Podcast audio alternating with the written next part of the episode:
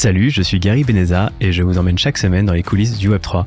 NFT, finances décentralisées, métaverse et autres innovations dans la blockchain, je pars à la rencontre des principaux acteurs francophones du Web3 pour comprendre comment ils ont lancé leurs projets et comment ils pilotent leur activité au quotidien. Sans plus attendre, découvrez tout de suite un nouvel invité passionnant qui réinvente le monde d'aujourd'hui grâce au Web3. Et j'en profite au passage, si vous appréciez mon podcast, n'oubliez pas de mettre 5 étoiles ou un avis sur la plateforme que vous utilisez, ça ne prend que quelques secondes et ça fait vraiment plaisir.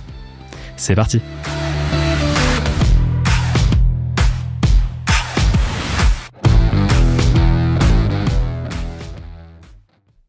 Hey, salut Cyril, bienvenue dans les coulisses du Web3. Tu es euh, CEO de Swap. Salut. Tu es CEO de Swap euh, Finance. Est-ce que tu peux euh, peut-être te présenter et me dire euh, ce que tu as fait avant Swap Finance pour commencer? Ouais, bah écoute, salut Gary, ravi d'être ici aujourd'hui. donc moi, je suis Cyril Pastour, je suis cofondateur et co-CEO de, Swap. j'ai un parcours plus issu du monde traditionnel, on va dire. j'ai fait mes études à HEC, j'ai fait un master en finance là-bas. Ensuite, j'ai travaillé pendant 4 ans à peu près dans, une, dans un cabinet de conseil en stratégie qui s'appelle le BCG, dans lequel j'ai euh, j'ai passé enfin j'ai passé pas mal de temps auprès d'institutions financières, des banques, des asset managers par exemple. J'ai pu voir vraiment le monde de la de la finance traditionnelle de l'intérieur. et puis et puis ensuite au bout de 4 ans, j'ai décidé que je voulais monter une boîte. Alors, je savais pas trop par où commencer à cette époque-là. Et du coup, j'ai décidé de rejoindre un, programme qui s'appelle Entrepreneur First, qui est un programme qui vise à euh, permettre à des euh, euh, personnes qui souhaitent monter des boîtes de, trouver, un fondateur qui soit complémentaire et puis de commencer à réfléchir à des projets. Et c'est comme ça que, que je soit payé. Alors, si je dis pas de bêtises, Entrepreneur First, l'idée c'est que pendant, je crois, deux mois, tu es incubé, tu as un salaire, et à la fin, si ton projet est sélectionné, tu as une première enveloppe, c'est ça, pour développer ton projet? Ouais, exactement. Alors moi, la façon dont je le décris, euh, enfin, de façon un peu marrante, c'est euh, c'est un mix entre euh, une école, jeu de télé-réalité et, et, une appli de rencontre. ok. ouais. En fait, c'est un peu ce que tu dis. le principe, c'est qu'au début, tu as, as, à peu près 50 personnes qui sont, qui sont mises dans ce programme, qui dure 3 mois. 50 personnes qui aspirent à monter des boîtes, 25 profils plutôt tech et 25 profils plutôt business. Le pain qu'eux, ils essaient de résoudre, c'est que euh, souvent, quand tu veux monter une boîte, c'est difficile de trouver quelqu'un qui est complémentaire de toi, parce que ton réseau, il va plutôt être euh, au sein de tes compétences. Euh, donc, le principe, c'est que eux, ils font un peu des cours d'entrepreneurship 101, et pendant les trois mois que dure la première phase du programme, en fait, l'idée, c'est de commencer à travailler avec des gens, euh, de, euh, de, bosser sur des idées. Et euh, dès qu'on a l'impression d'être dans une impasse, ou que, de tester en fait la relation de travail avec la personne, et puis les, possibilités en termes de boîtes qu'on peut créer à deux, pour lesquelles on aura des, des appétences et des avantages spécifiques. Et puis de switcher en fait dès qu'on a l'impression que ça marche pas. Le principe, c'est vraiment on teste la relation de cofondateur.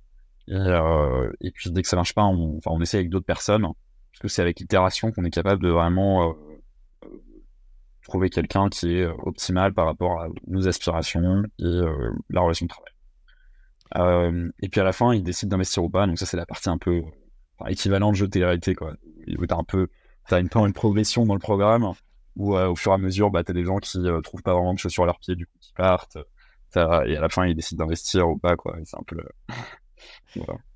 Ouais, c'est un peu euh, qui va être mon associé, euh, j'imagine un peu la fin. Et c'est pendant, c'est pendant Entrepreneur First que tu as eu l'idée de, de Swap Finance et que tu as rencontré ton CTO ou c'est arrivé par la suite euh? Alors, effectivement, j'ai rencontré David à Entrepreneur First. et en fait, on, la particularité, c'est qu'on a commencé à travailler ensemble après le, après le, programme. Mais oui, on, on s'est rencontrés là-bas. Ok. Et d'ailleurs, comment tu as eu l'idée euh, de Swap Alors, même avant de te demander comment tu as eu l'idée de Swap Finance, est-ce que tu peux expliquer ce que c'est euh, Finance Sachant qu'on reviendra après dans les détails de plus tard dans l'épisode. L'idée là, c'est vraiment d'avoir une première partie plus sur euh, le parcours, comment tu as été amené à, créer ce, protocole. Et, et, après, on ira plus en détail plus tard. Ouais, bien sûr.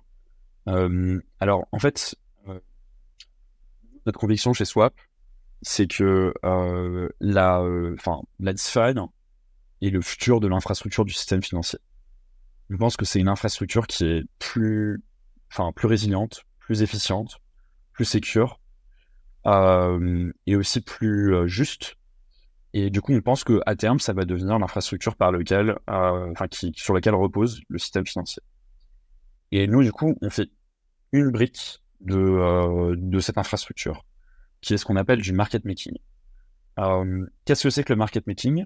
L'exemple le plus simple que tout le monde connaît, c'est euh, quand on va à, l'aéroport euh, pour aller dans un pays étranger et qu'on change des devises. Euh, en fait, un market maker va apporter de la liquidité sur un marché. Il va permettre aux gens d'échanger à un prix qui est proche du marché un actif financier contre un autre à tout moment et dans les quantités qu'on veut et immédiatement. L'alternative, s'il n'y avait pas de market maker, ce serait de bah, d'essayer de trouver un Américain qui en même temps part en France, qui veut la même quantité d'euros que toi tu veux de dollars, euh, et qui est d'accord avec toi sur le prix. Donc c'est compliqué. Euh, et donc du coup, le market maker, il agit comme un intermédiaire qui permet de faciliter tous ces échanges. Donc là, l'exemple que j'ai pris, c'est un exemple qui est très euh, basique, qui est l'exemple vraiment que tu, peux expérimenter dans le monde physique. Et ce qu'il faut comprendre, c'est que le, le, market making, il y en a sur tous les marchés financiers. Dès, dès qu'un actif est liquide, on a besoin de market making. Et en fait, la façon dont ça s'opère sur un marché financier, c'est euh, via des, euh, des algorithmes euh, et des, des, infrastructures de trading à très haute fréquence, en fait, qui permettent justement d'assurer cette liquidité sur le marché. donc un market maker, concrètement, ça ressemble plutôt à un, à fonds qui a des algorithmes très poussés en mathématiques et qui, qui, qui possède également une infrastructure très complexe euh, et aussi de la liquidité, parce qu'il faut pouvoir un inventaire pour pouvoir permettre aux gens d'échanger des actifs. Donc voilà, ça c'est un market maker. Nous, du coup, ce qu'on fait chez Swap, c'est un market maker qui est euh, DeFi native. Euh, en fait, le problème qu'on a vu euh, qui, qui, a été pas mal illustré euh, en 2022 dans, dans, le monde des cryptos, c'est que aujourd'hui, en fait, il y a deux types d'acteurs dans le market making. Il y a des acteurs décentralisés. Alors, ça peut être Jam Trading, mais aussi Alameda, qui était le market maker de FTX. Euh, également Hours Capital, euh, qui est un fonds qui, s'est effondré l'année dernière et qui a, entraîné un effet de contagion dans l'écosystème. Euh, et, puis Madoff aussi était un market maker à la base, dans le monde traditionnel. De l'autre côté, il y a des acteurs dits décentralisés, les automated market makers. Et là, les noms, c'est plutôt Uniswap, Balancer, par exemple euh, ou Curve encore, par exemple aussi. Node, donc le, problème des acteurs centralisés, en fait, c'est que euh, ce sont des fonds à la fin qui opèrent des stratégies.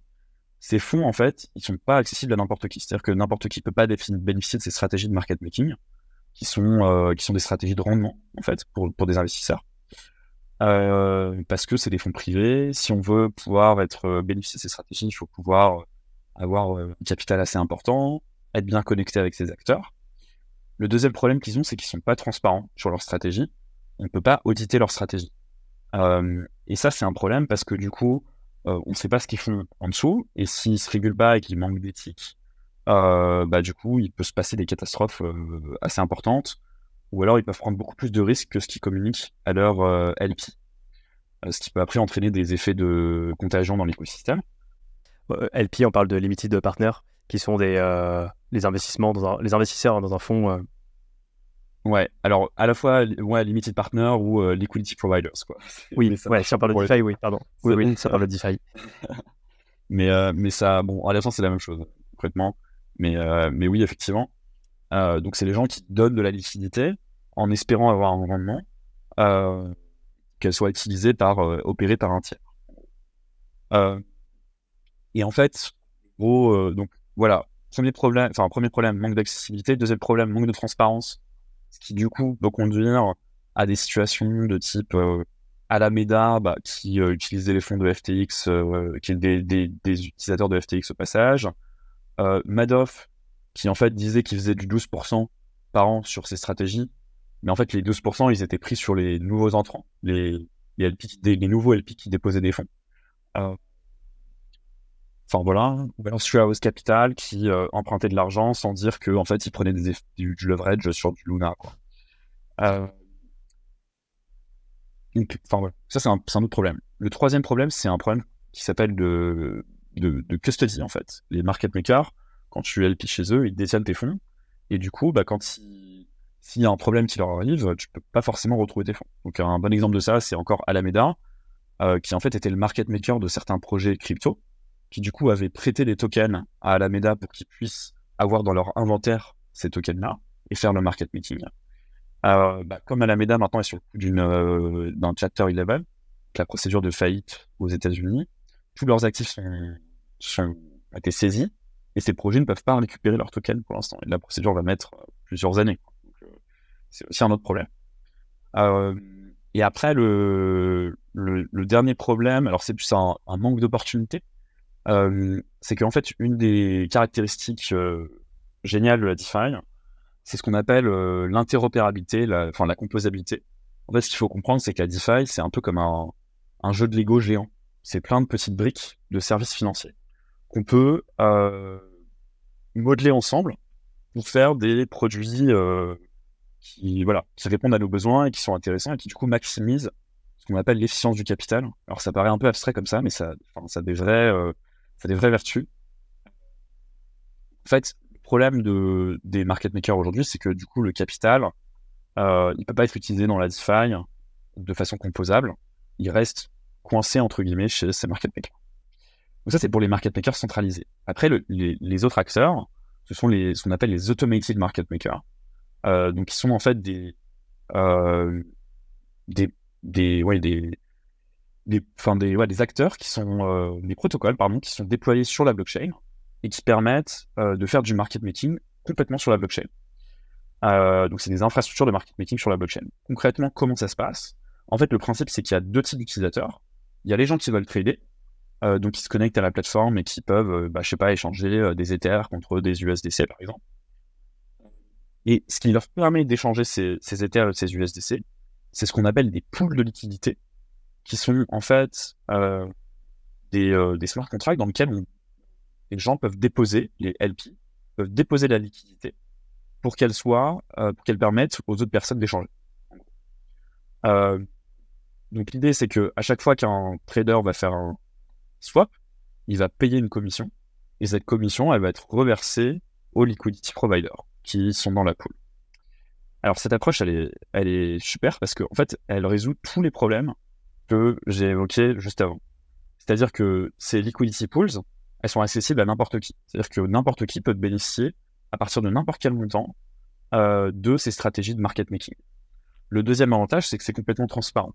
On voit tout ce qui se passe sur la blockchain et du coup, on est capable d'auditer, de savoir comment le yield a été produit. Il n'y a pas de risques euh, qui sont liés euh, de, de, type euh, House Capital ou les autres acteurs que j'ai cités, ou Madoff. Le troisième, la troisième chose qui est géniale, c'est que c'est non-custodial. C'est-à-dire que quand vous déposez des fonds dans un AMM, il n'y a que vous qui, avez accès. Le, protocole ne pourra jamais récupérer vos fonds. Euh, le régulateur, s'il y a un, s'il y a un, une procédure judiciaire ou quelque chose comme ça ne pourra pas non plus avoir accès à vos fonds. C'est vraiment votre clé privée qui permet d'avoir accès à ces fonds-là et que vous pouvez euh, du coup retirer à tout moment. Euh, le seul euh, événement où on pourrait toucher à vos fonds, c'est dans le cadre d'un hack euh, du protocole, qui, reste quand même un, problème en DeFi, mais qui, a vocation à se résoudre au fur et à mesure du temps que, les hacks euh, sont trouvés et que les, procédures de sécurité s'améliorent. Le, dernier avantage, c'est l'interopérabilité en fait, les positions que vous avez dans un AMM, elles peuvent être du coup utilisées dans d'autres protocoles DeFi. Donc concrètement, qu'est-ce que ça veut dire? Ça veut dire que si vous déposez la liquidité dans un AMM, bah après vous allez pouvoir utiliser, vous allez recevoir en échange ce qu'on appelle un LP token. C'est un peu comme une action, enfin comme un, euh, ça représente en fait la liquidité que vous avez dans euh, dans ce, dans ce protocole. Euh, cette position, elle peut être évaluée à tout moment et du coup bah, en, en, fonction des intégrations du protocole, elle peut être utilisée dans d'autres protocoles DeFi. Euh, par exemple, euh, on peut l'utiliser pour prendre un prêt collatérisé contre le LP token. parce que ce LP token, il a une valeur qui est auditable et, claire. Le gros problème des AMM qu'ils introduisent, c'est qu'en fait, les stratégies, en, moyenne, elles sont pas profitables pour les liquidity providers. En fait, quand on regarde leur profil, elles ressemblent plus à des stratégies de, casino que à vraiment à des stratégies d'investissement.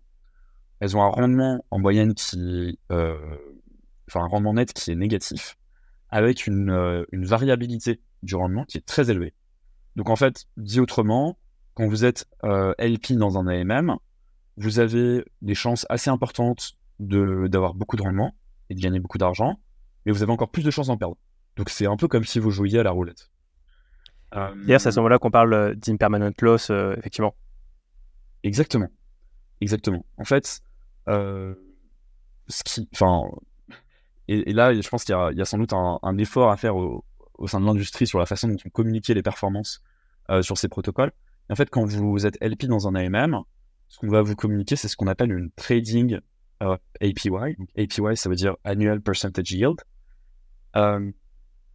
qui est en fait le rendement des frais, euh, enfin la quantité de frais qui sont euh, récoltés euh, grâce au swap, divisé par la liquidité. Le problème, c'est que ce rendement, il prend pas en compte l'évolution des prix des tokens. Et en fait, en gros, à chaque fois qu'il y a un trade, la pool, elle va changer de composition. sauf que c'est pas toujours à l'avantage. En fait, un trade n'est pas toujours à l'avantage d'un liquidity provider. Parce que parfois, il y a juste des personnes qui vont regarder les prix euh, sur un autre échange et qui vont euh, voir que, bah, par exemple, sur Uniswap, c'est moins cher. Ils vont faire ce qu'on appelle de l'arbitrage, c'est-à-dire qu'ils vont acheter moins cher sur Uniswap pour revendre après plus cher sur Binance. Euh, ce qui fait que, en fait, au total, même s'ils ont payé des frais, les LP ont perdu de l'argent dans la transaction. et donc, ce phénomène, en fait, je décris souvent comme impermanent loss. En fait, ce qu'il faut bien comprendre, c'est que pour savoir combien vous avez euh, gagné vraiment sur un AMM. Faut pas prendre le rendement qui est sur la plateforme, qui est la, trading APY. Faut faire le trading APY moins l'impermanent loss. Et, en fait, il y a de nombreuses études, euh, une qu'on a fait chez Swap, sait que bien ce, ce ratio était, négatif, malheureusement, avec une variabilité qui est très forte. Donc, ce qui veut dire que effectivement, on peut gagner de l'argent sur certaines périodes. C'est plus qu'en moyenne, ça tend vers euh, et j'ai euh, l'impression d'ailleurs que les, les, enfin, les seuls pools effectivement qui sont fiables au niveau de l'APY, c'est euh, les pools en stablecoin finalement.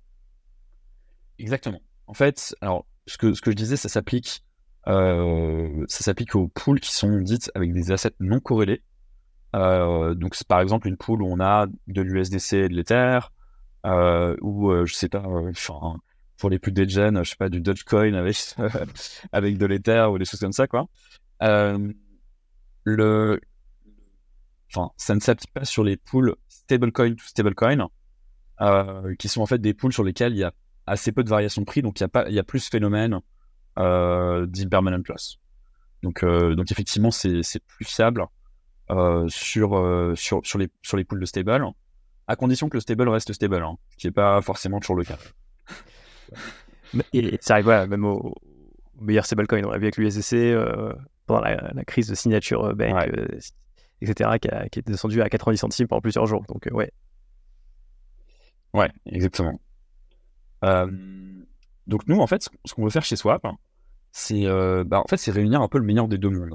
C'est-à-dire qu'on a d'un côté des acteurs qui sont performants, mais qui sont opaques, qui sont pas accessibles à tous et qui sont, qui sont pas résilients en fait en, cas de crise et qui maximisent pas les opportunités qu'offre la DeFi. Et de l'autre côté, des acteurs qui solvent tout ça, mais qui n'arrivent pas à délivrer des performances euh, consistantes à leur liquidity provider.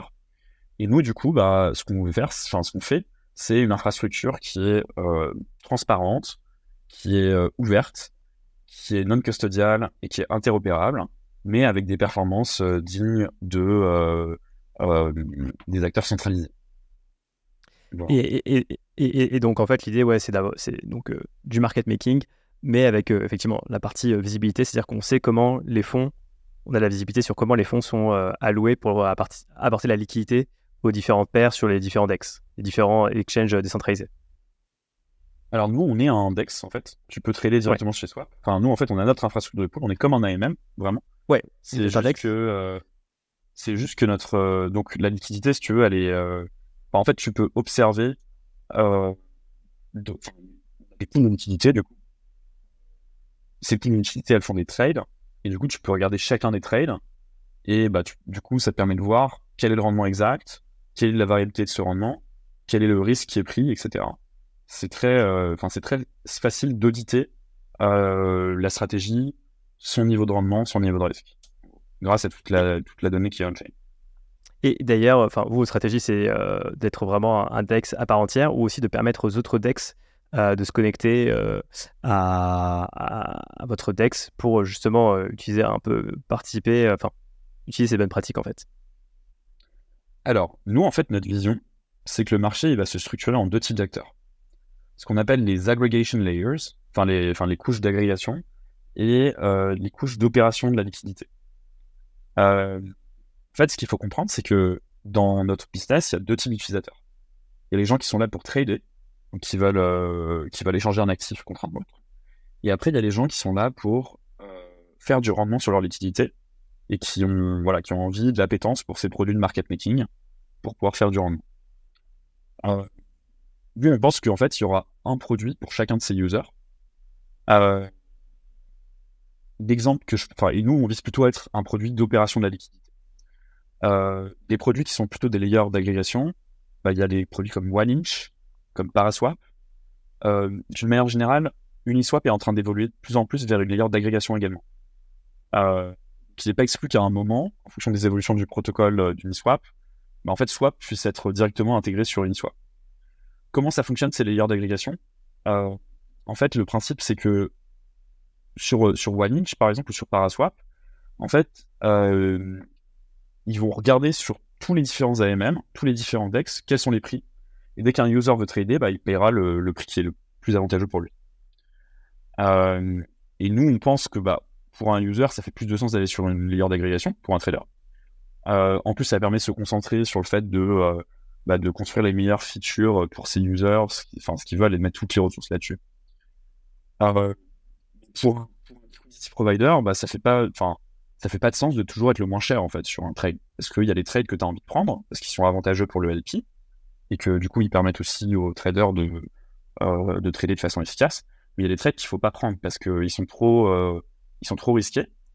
Euh, et donc du coup, nous, notre vision, c'est plutôt d'être les meilleurs pour opérer de la liquidité on-chain sur le market making. Et on investit énormément dans la recherche. On pourra, on pourra y revenir. Et à l'inverse, notre impression, c'est qu'il y a d'autres acteurs, comme Uniswap, comme Paraswap, comme OneInch, qui ont plutôt vocation à être interface avec les. Je sais pas si je suis. Ouais, c'est très clair. Vous, limite, vous êtes plus une infrastructure. Enfin, en tant que particulier, j'ai tout intérêt à aller sur un Uniswap, un Paraswap, OneInch, parce que j'aurai le prix le moins cher. Mais si je suis un acteur, on va dire, plus un site ou un protocole, plus intérêt à aller sur, sur Swap Finance, parce que j'aurai vraiment une visibilité euh, sur euh, les vrais euh, frais quand je vais notamment déposer la liquidité en fait. Sur vraiment, est-ce que je vais gagner ouais. Tu vas pas aller sur, les, sur ces acteurs sur les mêmes raisons. Sur One et sur Paraswap, tu peux pas déposer ta liquidité pour faire du rendement. Tu vas trader. Tu vas échanger un Ether contre, je sais pas, tu veux, tu veux vendre un Ether, tu le, tu le vends contre de l'USDC. et d'ailleurs, potentiellement, si tu trades sur, sur ces acteurs-là, bah, tu, tu, vas être redirigé vers le pool swap, si on est moins cher à ce moment-là. En revanche, si tu as envie de faire du rendement sur ta liquidité, donc euh, plus comme un placement financier, bah là, tu vas déposer ta liquidité chez Swap. Parce qu'on sera meilleur qu'un euh, qu'un Uniswap euh, pour pouvoir, te, pouvoir faire du, voilà, du rendement en, tenant, en compte des risques. Et comment vous avez eu l'idée de comment, comment, vous avez eu l'idée de créer Swap Finance? Donc, est-ce que c'est l'idée que tu as eue de base à Entrepreneur First ou c'est venu après Enfin, tu avais une connaissance de ce marché-là euh? Alors, en fait, euh, c'est David qui avait commencé à bosser un peu dessus, euh, mon associé qui a commencé à bosser, à bosser dessus tout seul. Le constat, c'était de se dire bah, qu'il y avait cette nouvelle forme de, trading et puis de, voilà, de market making qui existait on-chain. L'avènement de la DeFi comme un marché, enfin comme une nouvelle alternative en termes d'infrastructure pour le système financier avec plein d'avantages revanche, enfin, en fait, si tu veux, tout le sujet de, de l'impermanent loss euh, qu'on observe sur les, sur les AMM, c'est un sujet qui n'existe pas en finance traditionnelle. Et il n'y a pas de raison fondamentale que ça doive exister en, finance décentralisée. Et donc, du coup, toute l'idée euh, derrière, euh, le constat duquel on est parti, c'est de se dire que font les personnes en finance traditionnelle pour éviter ce phénomène et pour pouvoir proposer à leur, euh, LP des, stratégies qui soient passives et profitables? C'est comme ça qu'on a voulu euh, attaquer ce problème, parce qu'il me semblait qu'il y avait quelque chose qui n'était pas cohérent entre ce qui se passait en DeFi et ce qui se passait en finance traditionnelle, et que aussi ça allait être important de pouvoir l'adresser pour faire en sorte que la DeFi puisse remplacer le, système financier à terme, enfin, remplacer son infrastructure à terme. Euh, et après, enfin moi, ce qui m'a attiré plus particulièrement en DeFi, euh, c'est que voilà, j'ai toujours adoré la finance. Euh, ce qui, ce qui, ce qui m'a laissé un peu sur la fin en finance, euh, sur ma fin en finance, c'était euh, deux choses. La première chose, c'est un peu les rigidités d'innovation. Enfin, c'est un marché qui est quand même très cadenassé, euh, avec beaucoup de, beaucoup de rigidités réglementaires, des acteurs très établis. Donc, une difficulté assez importante à faire, à innover dans ce secteur.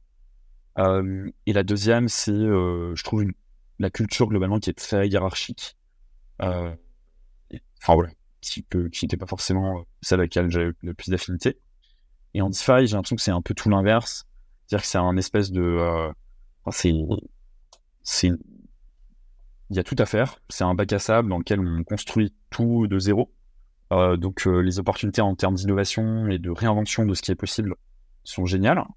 Et puis le tout avec une avec une culture crypto qui, enfin que moi je trouve assez intéressante. Et quand vous avez eu l'idée, enfin, c'est vrai que c'est une idée qui est assez technique. Voilà, tester comment ça s'est passé. Euh, j'imagine qu'il a fallu développer une, une V1. Euh, ça a comment vous avez réussi à structurer le produit dès le départ? Est-ce que vous avez déjà, déjà un, premier utilisateur ou des promesses de, de, ouais, de, de, LP, de, gens qui voulaient investir, euh, enfin placer la liquidité avec un tel protocole? Alors, la façon dont on l'a fait, c'est. alors, les, les, enfin, les cycles de développement en DeFi, enfin sur les protocoles, sont à la fois assez courts et assez longs. Euh, en fait, la façon dont ça se passe, c'est qu'en général, on commence par euh, établir la théorie derrière une idée. Donc nous, c'est quand même assez mathématique ce qu'on fait. Euh, donc on a on a release un premier white paper à peu près 3-4 mois après avoir commencé à bosser dessus, qui décrivait un peu la solution. Ça nous a permis d'avoir des feedbacks, de lancer les développements. Euh, ensuite, on a développé euh, les smart contracts. On s'est, basé sur, euh, un truc qui est génial en crypto, enfin en DeFi, c'est que la plupart des protocoles sont open source. Donc, en fait, tu peux bâtir sur ce qu'ont déjà bâti d'autres protocoles pour aller plus vite et puis, et puis accélérer et faire quelque chose de mieux sur lequel tu peux rajouter tes propres modules. donc, nous, on, se base sur l'infrastructure de Balancer, euh, qui est un autre AMM, qui est très généralisable et du coup qui permet en fait de, qui est assez facile à customiser pour un, pour un, protocole de, market making.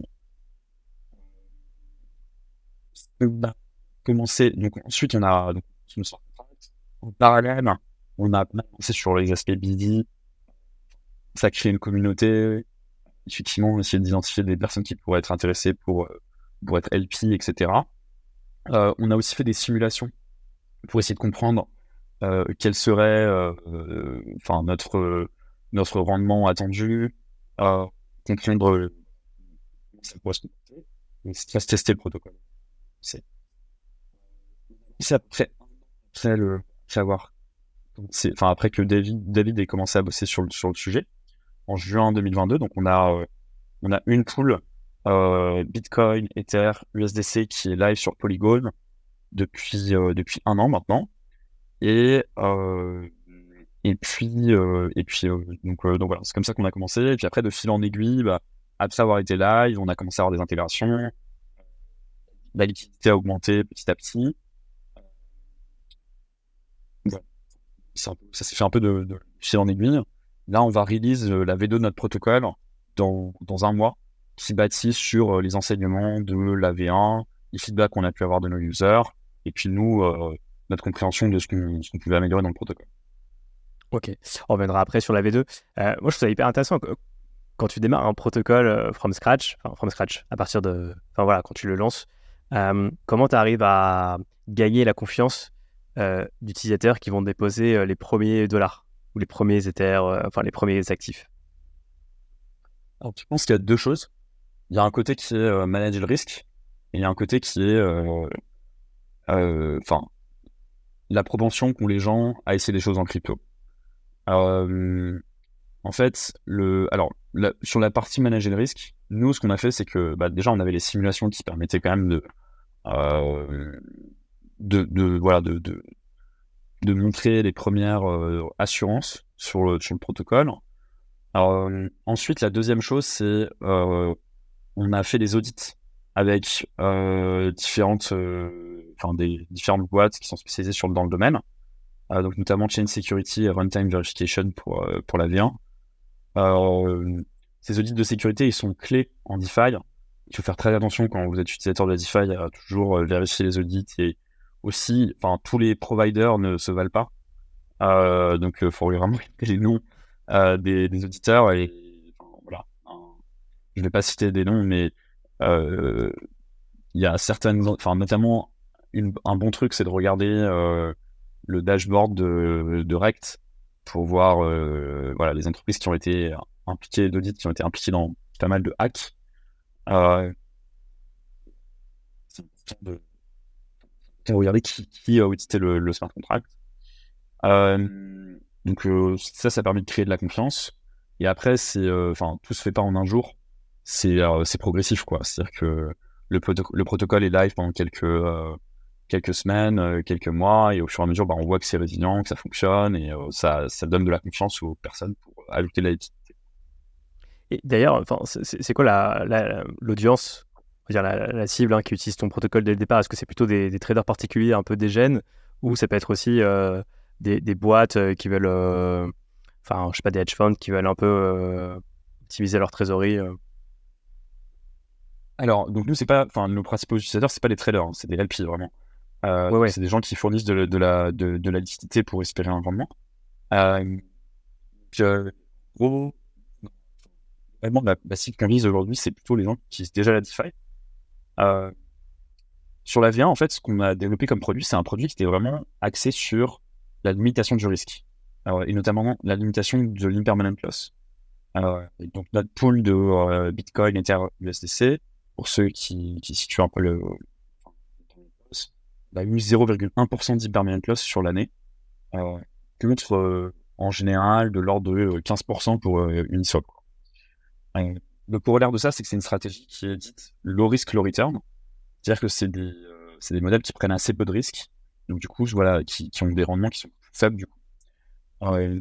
donc, les personnes qu'on vise, c'est plutôt des gens qui sont, qui sont actifs dans la DeFi, qui, qui utilisent déjà des stratégies DeFi, qui veulent faire du yield de façon complètement passive. C'est-à-dire qu'ils n'ont pas besoin de monitorer leur stratégie, de regarder euh, quels sont les, comment évoluent les prix, etc.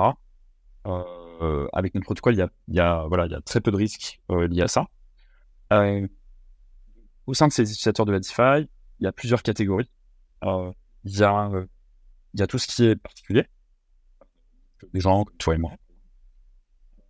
Il y y a une catégorie que j'appellerais un stick DeFi, même si le mot un stick, il est très, euh, enfin voilà, faut, faut vite le dire quoi.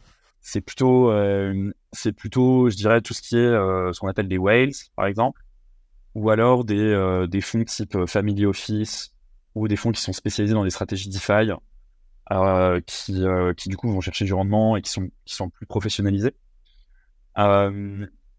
et après, la troisième, la troisième catégorie, c'est tout ce qui est les protocoles, les DAO. Euh, donc ces DAO, en fait, elles ont deux choses. Elles ont un token sur lequel elles peuvent avoir envie d'accroître de, la liquidité. Euh, et elles ont aussi un trésor, euh, enfin un treasury, une trésorerie qu'elles peuvent chercher aussi à optimiser via les stratégies DeFi. Voilà. Et aujourd'hui, donc sur la V1, on est plutôt concentré sur tout ce qui est retail et un peu instit crypto, un DeFi. Sur la V2, on va étendre en fait euh, au DAO. On va avoir des partenariats assez intéressants qui, vont arriver. Euh, et puis en fait, ce qu'on fait aussi sur la V2, c'est que on a amélioré nos modèles. Euh, c'est le fruit de un an et demi de recherche avec des mathématiciens, des chercheurs en market making avec qui on travaille, qui sont issus du monde de la finance traditionnelle. Et en fait, on, a, on va pouvoir proposer plusieurs produits d'investissement qui ont des caractéristiques de ratio risk-return qui sont différentes. On va, on va, on va, en fait, on va être capable dans la V2 de proposer des produits qui sont un peu plus agressifs que ceux de la V1, mais qui permettent d'offrir des perspectives de rendement plus, plus attractives. Ok. Et ça sera d'ailleurs sur, des, sur quel type d'assets Toujours, tu parlais de USDC, USDC du VRAP BTC, de l'ETH ou d'autres choses aussi? Alors, euh, enfin, sur la V2, on a aussi changé notre infrastructure. La raison pour laquelle on était, euh, on était sur Polygon et on était limité à ces trois assets sur la V1, c'est que euh, en fait, on avait besoin avec la V1 d'avoir des, euh, des oracles très rapides, des, des, flux de données qui nous donnent les prix sur d'autres échanges des assets sur lesquels on market make de façon très rapide.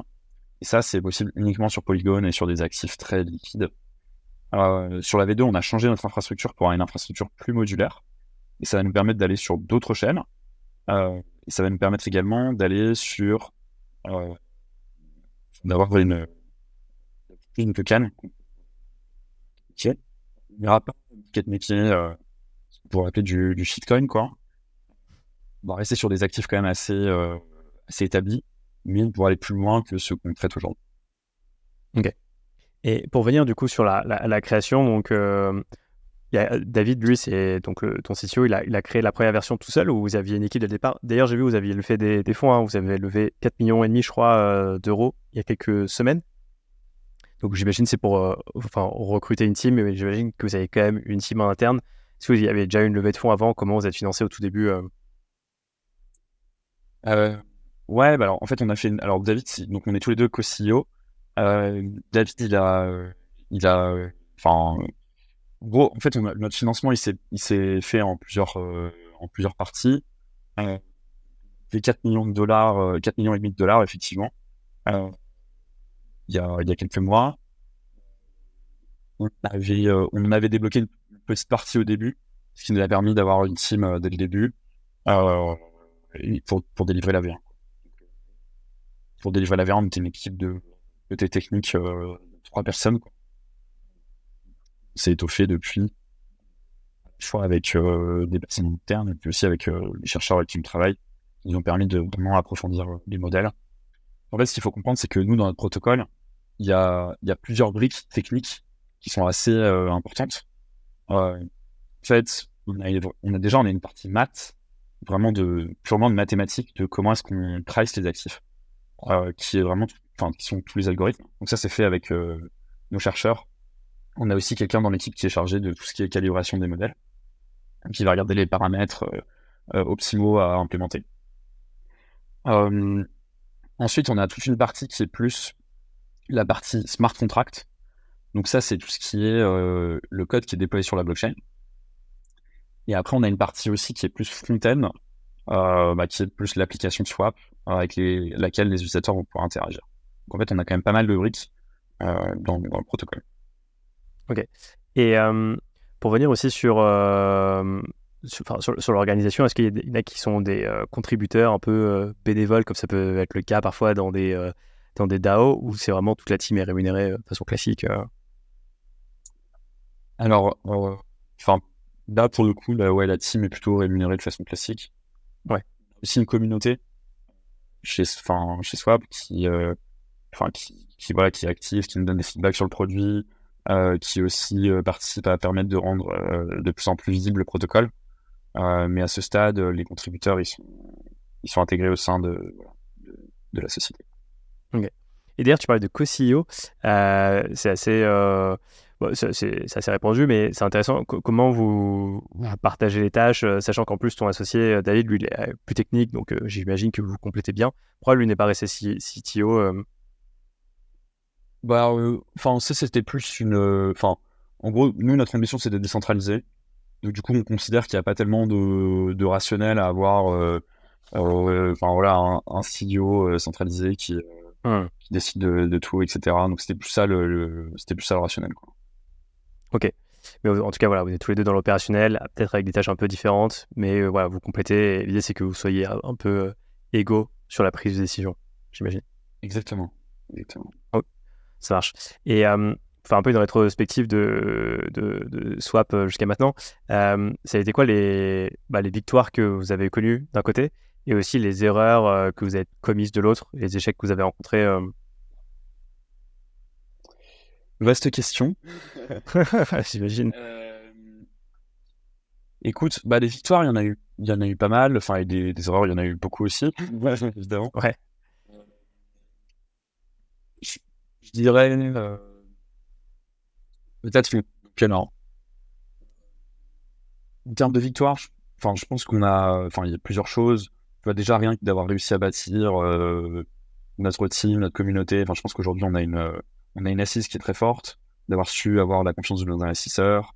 Euh, peut-être qu'on est plus euh, c'est un produit plus rapidement aussi je pense que d'autres teams on a on voit sur le marché euh, dans notre secteur on a il y avait d'autres équipes qui ont, commencé à peu près en même temps que nous et qui sont en train de release leur V1 alors que nous on est déjà à notre V2 et on pense vraiment que cette rapidité d'itération c'est super pour pouvoir euh, pour pouvoir avancer et, et, délivrer un produit qui, est meilleur à la fin. Euh, je pense que voilà, ça c'est des choses qui sont qui sont qui sont qui sont intéressantes.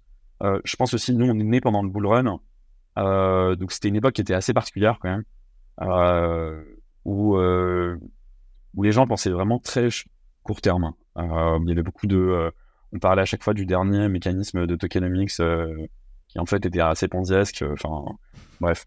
Et du coup il y avait beaucoup de bruit. je pense qu'on a pu bien faire, c'est résister à ce bruit et construire des choses qui sont plus long terme et qui du coup aujourd'hui nous, servent. Euh, d'être assez rigoureux là-dessus, je pense que ça, a été un avantage. Ce qu'on a, moins bien je pense qu'on aurait dû plus investir dès le début sur la partie acquisition euh, et marketing, etc. Du, du, produit. Je pense que c'est le principal, ouais, le principal chose qu'on aurait dû mieux faire. Euh, la deuxième chose, c'est euh, comment mieux utiliser notre communauté. Je pense aussi ça c'est un truc sur lequel euh, on essaye de, de travailler, d'avancer. Euh, et puis après, euh, je pense que l'autre, enfin le point qui, mais je pense qui est, qui est valable pour toute startup, c'est euh, c'est toujours comment est-ce qu'on peut être encore plus proche des users, avoir du feedback le plus rapidement possible pour itérer de plus en plus rapidement. Quoi. C'est intéressant d'ailleurs, comment elle se fait l'acquisition euh, pour un tel protocole euh, C'est quoi les, les, grands canaux sans, sans, trop rentrer dans les détails, hein, mais c'est quoi? C'est plutôt du Discord, plutôt de l'ADS, plutôt de l'affiliation c'est... Alors, ads et affiliation, pour l'instant, on l'a pas. Euh, aujourd'hui, on a deux canaux principaux, je dirais. Enfin, on a tout ce qui est canaux euh, de type euh, organique. les gens qui, arrivent via une communication sur Twitter, sur Discord, qui nous suivent et qui, nous entendent à plusieurs moments, euh, tout ce qu'on peut faire en termes de, PR, euh, et après, deuxième canal d'acquisition, donc ça, deuxième canal d'acquisition, c'est plus pour les, euh, bah pour les, pour les instits, entre guillemets. Là, c'est plus du busy, euh, enfin, ouais, ouais, ouais. ouais okay. forcément qu'on ait accès à qui a fait quoi, euh, parce qu'après, on n'est pas capable de relier, évidemment, et on ne souhaite pas le faire, de relier la personne avec euh, l'ID on-chain euh, pour savoir ce, que, ce, que, ce, qui, ce qui est fait. Mmh. mais, mais voilà, c'est, à la fin, c'est quand même des relations personnelles et le fait de, de convaincre des gens que notre produit, c'est, répond à leurs besoins. Et j'ai vu dans les advisors qu'il y avait des gens assez connus dans l'écosystème, hein, Julien Bouteloup, Pascal Gossier, le CEO de Ledger, Thibault Elzière, euh, fondateur euh, d'Exa, Frédéric Montagnon euh, d'Ariani. c'est quoi le, le, soutien qu'ils vous apporte aujourd'hui? Est-ce qu'il y a un vrai accompagnement Ouais, on, est, on est super content de les avoir autour de nous. je pense qu'ils ont des rôles qui sont différents en fonction de leur, leurs affinités. Globalement, nous, on, est, on, les sollicite en général sur leurs sujets, enfin, sur, sur les sujets sur lesquels ils sont les plus euh, les plus pertinents. c'est vraiment super d'avoir euh, de pouvoir les avoir autour de nous. Ils sont aussi utiles pour euh, pour le, leur réseau qui, qui, qui nous apporte les introductions. C'est qui a aussi un peu de visibilité dans l'écosystème, donc évidemment c'est toujours utile quand on a qui nous en font profiter. Je pense que aussi ça permet d'avoir plus de crédibilité au, auprès de nos, nos LP et c'est ça, enfin, et c'est ça qui permet aussi de convaincre les utilisateurs de euh, d'utiliser notre produit, de le tester. Ouais, clairement. Et euh, moi, d'ailleurs, je me demandais, vous avez des concurrents aujourd'hui qui font à peu près la même chose que vous ou vous êtes un peu les, seuls là Enfin, tu, tu parlais de, de, de, projets qui lancent leur V1, euh, mais est-ce que tu as des noms et euh, est-ce qu'ils sont si aboutis que vous C'est quoi l'état de ce marché actuellement bah, Je pense que, enfin, en fait, cette question est assez compliquée à répondre parce que globalement, nous, à la fin, ce qu'on offre, notre pression de valeur, c'est d'offrir du yield aux gens. Euh, donc ça, du coup, on compite avec, euh, tu vois, enfin, ça veut dire que concrètement, pour un LP, euh, on compite avec bah, déjà toutes les solutions qui proposent du yield on-chain, enfin, qui proposent du yield sur des AM, sur du market making, qui est la niche un peu la plus, la plus, la plus resserrée, je pense. Après, tous les gens qui proposent du yield en DeFi, donc là, tu vois, tu as des trucs genre, tu as les protocoles de lending, tu as le staking, tu as, voilà, plein d'autres trucs. Après, les gens qui proposent du yield en crypto, donc là, testons à la CeFi. Les gens qui proposent du yield en TradFi, donc euh, les fonds, etc. à la fin, tu, la question que les gens se posent, c'est où est-ce que je place mon argent pour faire du rendement? Donc, euh, donc les concurrents, t'en as des, en as des centaines, enfin des, mm. des, milliers. Euh, après, j'imagine que ta question était plus sur au sein du market making. Voilà, avec votre proposition de valeur, la même proposition de valeur. Non, il y a, il y a différentes approches, on va dire. Euh, la plupart de nos concurrents aujourd'hui, ils sont plutôt bâtis sur Univ 3. Donc Uniswap V3, c'est euh, euh, c'est une infrastructure, enfin c'est la, version 3 d'Uniswap qui était réalisée il y a près de deux ans et qui est, qui en fait une infrastructure où les liquidity providers sont très actifs. en fait, c'est eux qui opèrent eux-mêmes leur stratégie de market making. Le problème d'une swap V3, c'est que, et nous, c'est la raison pour laquelle on a choisi de ne pas construire au-dessus d'une swap V3, c'est que euh, c'est une infrastructure qui a des défauts euh, de, à un niveau atomique. Hein. En fait, elle a deux défauts principaux. La première, c'est que euh, elle, enfin, les maths qui sont utilisées par une swap V3 ne sont pas les maths les plus adaptés pour faire du market making.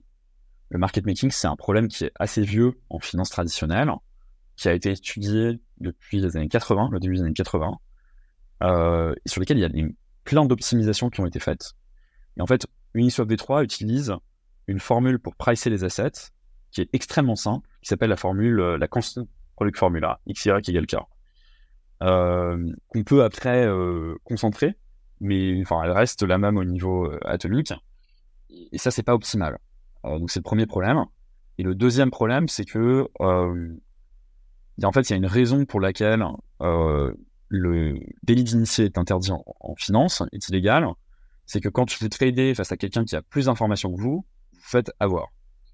Et en fait, aujourd'hui, Uniswap n'intègre aucune information extérieure. C'est-à-dire que quand, euh, quand Uniswap donne le prix d'un actif, il n'y a pas d'information, enfin, il ne sait pas qu'est-ce qu'elle est pris sur Binance. Ce qui fait que les gens qui juste regardent le prix sur Binance peuvent aller extraire de la valeur d'une swap en euh, juste en, faisant ce qu'on appelle l'arbitrage. Euh, donc nous, ce qu'on fait chez Swap, c'est qu'on utilise les mathématiques les plus avancées euh, issues de la finance traditionnelle qu'on a adaptées aux spécificités d'infrastructure de la DeFi. Ça, c'est pour le premier point. Et sur le deuxième point, on utilise en fait des flux de données qui vont nous dire en temps réel comment sont les prix sur les échanges, sur les autres échanges, pour être capable bah, d'intégrer ces informations dans notre prix et d'éviter d'avoir ces gens qui profitent du fait que euh, ne soit pas informé qu'on peut trouver sur Uniswap. Euh, et en fait, euh, nos concurrents aujourd'hui, la plupart de nos concurrents, ils n'ont pas fait ce choix-là, ils ont choisi de bâtir sur Uniswap. Euh, donc, euh, ils héritent en fait des défauts structurels de d'Uniswap V3 pour les LP.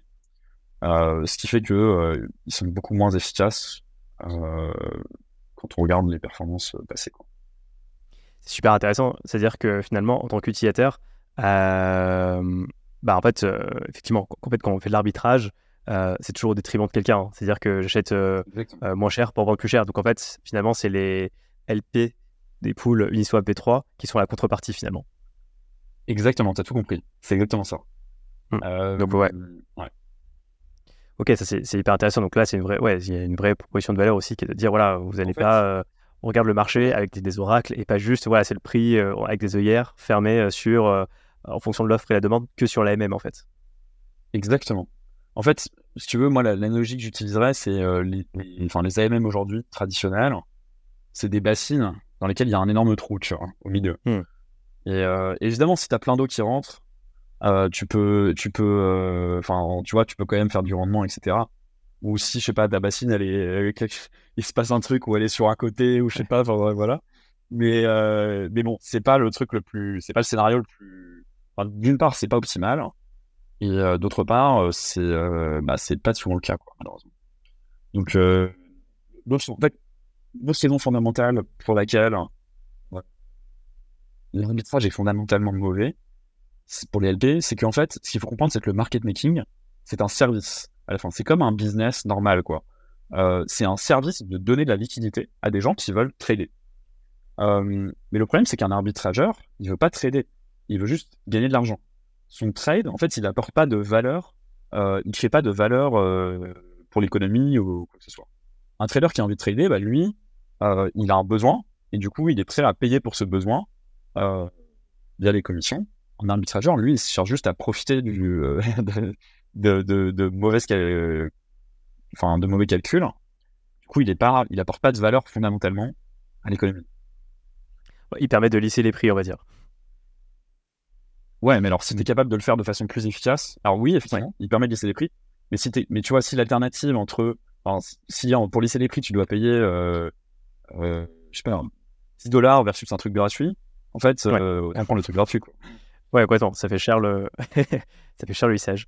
Et euh, toi, du coup, de ce que je comprends, c'est que euh, la, vision là euh, pour, pour, votre protocole dans les prochaines années, c'est vraiment d'intégrer peut-être plus de, de pools, enfin plus d'assets et générer, capter plus de liquidités. Ou est-ce que vous avez deux priorités Vous avez d'autres priorités aussi actuellement bah, Nous, en fait, si tu veux, on a deux KPI globalement. C'est la liquidité qu'on a sur le protocole et le yield qu'on est capable de donner, enfin le risk adjusted hmm. yield, parce que euh, c'est pas, enfin, je veux dire, il faut vraiment comparer des pommes avec des pommes et des, carottes avec des carottes. Euh, en gros, selon le niveau de risque que tu es prêt à prendre, tu vas pas avoir le même niveau de rendement. Euh, si, tu, si tu cherches des stratégies qui sont peu risquées, bah, tu auras peu de yield. C'est normal. si tu cherches des stratégies risquées, si tu es prêt à prendre des, des stratégies risquées, bah, tu auras un yield beaucoup plus important. Et, ça aussi, c'est un truc, je pense, sur lequel il faut sensibiliser les, les utilisateurs de la crypto et de la DeFi en général. Euh, il faut vraiment vous poser la question de quel est le risque que vous voulez prendre. Euh, et, euh, fois, c'est pas bon de maximiser toujours le rendement. Il faut être conscient que c'est pas pas forcément la prime au rendement le plus important. Il y a aussi des paramètres de risque. Parfois, c'est mieux d'avoir un rendement qui, serait peut-être un petit peu un peu plus faible, avec un niveau de risque qui est beaucoup plus acceptable, plutôt qu'un truc hyper hyper risqué. Euh, là, des, exemples plein en tête, tous. Mais euh, il faut faire attention à ça. Il a pas que dans, dans l'analyse d'investissement, il n'y a pas que le, a pas que le rendement, il y a aussi le risque. Ok. Après, euh, quel argument toi tu donnes au risque de, de, défaillance du smart contract, qui est un risque de hack? C'est quoi un peu les euh, Après, c'est au niveau de l'audit ou ouais, aussi d'apporter des, des réponses? Non, c'est un risque. clairement, ça fait partie des risques qu'il faut évaluer. Hein. Enfin, ouais. Aujourd'hui, c'est un des risques majeurs en DeFi. Euh, ce qui fait qu'on peut, enfin qu'on peut, euh, ce qui permet d'évaluer un risque de smart contract, c'est plusieurs choses. C'est euh, les processus, euh, la crédibilité de, de la team, son historique, etc., l'historique du protocole, etc. les audits de sécurité qui ont été évalués, leur nombre, la qualité des providers. et après, c'est bah, la durée que le smart contract, le, depuis combien de temps le smart contract est dans la nature, euh, et, son niveau de liquidité. Il y a plus de chances que. Enfin, si un smart contract, il a 50K sur le dessus, euh, c'est pas la même chose que s'il a 100 euh, millions. Quoi. Plus safe, évidemment, s'il a 100 millions depuis longtemps, parce que bah, ça augmente la prime à l'attaquer. Donc, donc voilà, c'est comme ça qu'il faut l'évaluer, il faut le prendre en compte, évidemment. Et c'est quoi ton. Enfin, j'ai l'impression que l'écosystème de finances décentralisées est quand même euh, francophone, est quand même assez euh, actif. Hein. Il y a StakeDAO, bien sûr, vous. Euh, il y a Morpho. il y a Paraswap, AppWine. comment t'expliques que qu'ils performent si bien Bah, je pense que c'est enfin c'est une combinaison de plusieurs facteurs. en France, je pense qu'on est assez fort en finance, d'une manière générale, et en maths, et donc ça permet de bâtir sur ça. et après, j'ai l'impression que bah, c'est un peu Enfin, je pense que voilà, tu as, ce terreau fertile qui est là, et après, bah, il suffit qu'il y, ait des personnes qui commencent à pousser l'écosystème pour que ça puisse s'amorcer. Tu vois, on parlait de Julien, je pense que Frédéric, etc. C'est des personnes qui ont fait, qui ont fait pas mal pour, pour pousser l'écosystème, je pense. et, ça, après, ça, ça se communique de proche en proche. Et c'est quoi ta vision pour l'écosystème DeFi pour les prochaines années C'est quoi pour toi un peu les les prérequis nécessaires pour qu'il y ait euh, plus de volume? Notamment là, on est en bear market. C'est vrai que les, volumes ont chuté. Alors, pas que dans la DeFi, hein, même sur euh, les plateformes centralisées. Hein, de manière générale plus euh, les, échanges de crypto-monnaies qui, sont vraiment un peu. il y a moins de volume, simplement. et pour que la finance traditionnelle, on va dire, s'intéresse de plus en plus à la DeFi, c'est quoi un peu les conditions nécessaires? Il y en a plusieurs. De mon point de vue, la DeFi n'est pas encore mature. Euh, et, tu vois, la vision de dire on va remplacer l'infrastructure du système financier, c'est une vision à 10 ans, c'est pas une vision à 2 ans. Quoi. Euh, de mon point de vue, il y a plusieurs choses qui manquent. La première, c'est euh, il nous faut des chaînes qui soient plus rapides euh, et qui permettent d'avoir des coûts de transaction plus faibles. Tu peux pas opérer un système financier sur Ethereum ou, ou même sur, sur les optimistes Rollup ou des choses comme ça qui, sont, qui des nouvelles, parmi les nouvelles solutions qu'on a aujourd'hui de ce point de vue-là, je pense que ce qui se passe autour de euh, tout ce qui est des Zero Knowledge Rollup, qui sont une nouvelle génération de chaînes qui, euh, sont construites au-dessus d'Ethereum, euh, je pense que tout ça, c'est très intéressant. La deuxième chose, c'est que je pense que les produits financiers de la DeFi ne sont pas des produits matures aujourd'hui. et ça, c'est un problème, c'est un pain point qu'on essaie de résoudre avec Swap. en fait, les primitives DeFi existantes, qui sont les plus gros protocoles qui existent aujourd'hui, ne sont pas des produits qui sont au même niveau en termes d'efficience du capital, euh, risque adjusted return, etc., que leurs équivalents en finance traditionnelle. Et, euh, et, ça tient à plusieurs choses. Ça tient à, euh, bah, il faut qu'on aborde de l'expertise euh, financière euh, en DeFi, euh, il faut qu'on améliore l'infra, etc. Et, et, je pense que ça avance vite et, bien, mais, mais c'est vraiment nécessaire d'améliorer les produits. Après, il y a un troisième sujet qui est autour de l'expérience. Il y a encore des briques d'expérience qui sont pas euh, qui sont pas solvées, qui sont pas résolues euh, en DeFi. Donc il y a euh, évidemment toute la problématique autour de la gestion des gas fees, de euh, comment interagir avec la blockchain, etc. Euh, de ce point de vue-là, je pense qu'il y a des avancées assez intéressantes avec tout ce qui concerne l'account abstraction, qui permet de permettre à des qui utilisateurs de, rendre les gas fees transparents pour eux, enfin, qui, ne voient pas en fait qu'ils utilisent, qu'ils payent les gas fees. Un autre sujet qui, de mon point de vue, est clé, c'est tout ce qui concerne la custody. Je pense que la, la self-custody, c'est pas encore optimal pour les, enfin, pour les utilisateurs. Et il va falloir qu'on trouve des solutions pour rendre la, la self-custody euh, plus user-friendly que les gens, bah, ils perdent pas tous leurs assets euh, euh, s'ils perdent leurs clés, quoi. ouais. Après, c'est, euh, voilà. Après, il y, a les, y a les choses au niveau de la sécurité. Bah, ça, pour moi, c'est plus du temps, en fait. Euh, bah, il y a des choses, il y a encore des choses qui vont casser. Euh, c'est à peu près certain. Euh, mais au fur et à mesure, bah, ce qui restera sera de plus en plus résilient. Euh, et après, le dernier enabler, de mon point de vue, c'est la régulation. C'est-à-dire qu'aujourd'hui, la DeFi n'est pas régulée, donc les, des institutionnels prudents, ils peuvent pas vraiment rentrer en DeFi.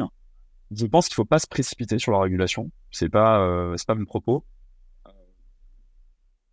Parce que en fait, la technologie aujourd'hui est pas assez mature et du coup, c'est compliqué de savoir quelles seraient des orientations qui seraient qui seraient pertinentes pour pouvoir réguler cette, nouvelle technologie.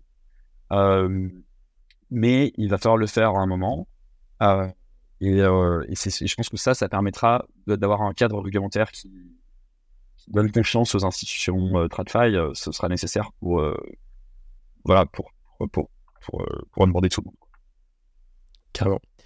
je te propose de conclure, Cyril. Une dernière question, ce serait quoi le, le, le conseil que tu donnerais à, bah, soit un protocole DeFi ou même un projet qui veut se lancer aujourd'hui dans, dans, la blockchain ah bah, hum, Je dirais penser long terme. Je pense que c'est le plus, c'est le plus important. aujourd'hui, ce qu'on fait, enfin, qu'il faut comprendre, c'est que le Web 3, c'est, en de mon point de vue, c'est une technologie qui a vraiment le potentiel de, en fait, c'est une technologie qui est très diffuse, qui révolutionne la façon de créer de la valeur. Donc, c'est assez compliqué de, de toujours conceptualiser ce que ça apporte concrètement, euh, sauf sur certains use cases bien précis. Je pense que ça va, enfin, on est encore très très early, même si on a eu euh, plusieurs cycles, etc., de, de, de bull bear. Euh, et, à la fin, les projets qui resteront, ce seront ceux qui bâtiront des choses vraiment euh, long terme. Et de mon point de vue, l'orientation, enfin, faut pas réfléchir à deux ans et à un lancement de token, il faut réfléchir à dix ans, quoi. Euh, et j'ai l'impression que plus on pense long terme, bah, enfin, c'est, c'est dur au début parce que euh, il y a des, enfin, il y a des choses plus optimales qui peuvent être, euh, enfin, c'est possible d'avoir un play short term. Il y a des gens qui font des plays short term en crypto et qui, et qui extraient énormément de valeur. enfin voilà.